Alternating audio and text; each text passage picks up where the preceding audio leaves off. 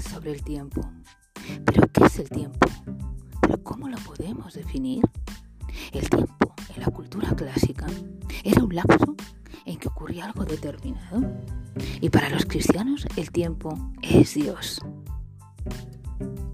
Los antiguos griegos tenían deidades para todo, masculinas y femeninas.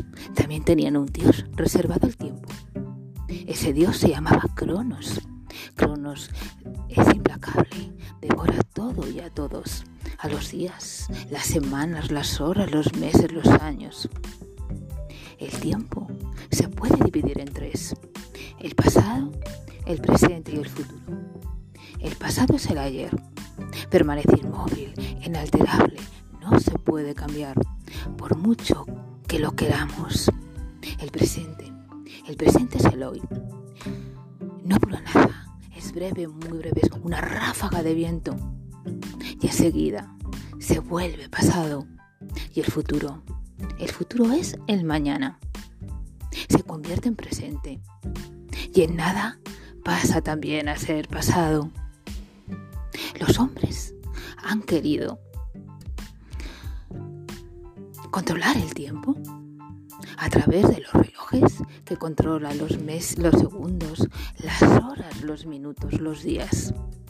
Los calendarios controlan, establecen los días, las semanas, los meses, los años, las estaciones, el verano, el otoño, la primavera y el invierno. Dicen que cuando comienza un nuevo año hay un pequeño momento en que se para el reloj y luego comienza a andar. Pero no nos confundamos. El tiempo no se para. El cronómetro no se para. Hay personas que tienen todo el tiempo del mundo y hay personas que no tienen tiempo para nada. Nos pasamos la vida corriendo. Nos falta tiempo. Llegamos tarde a todo. Queremos agotarlo, queremos todo enseguida. Pero hay que dar tiempo al tiempo. Muchas veces, cuando no damos tiempo al tiempo, no podemos recoger los frutos.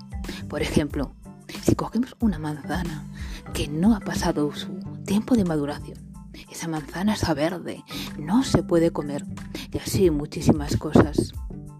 El tiempo es oro. No hay nada peor en el mundo, no hay nada que ponga de los nervios, que te hagan perder el tiempo.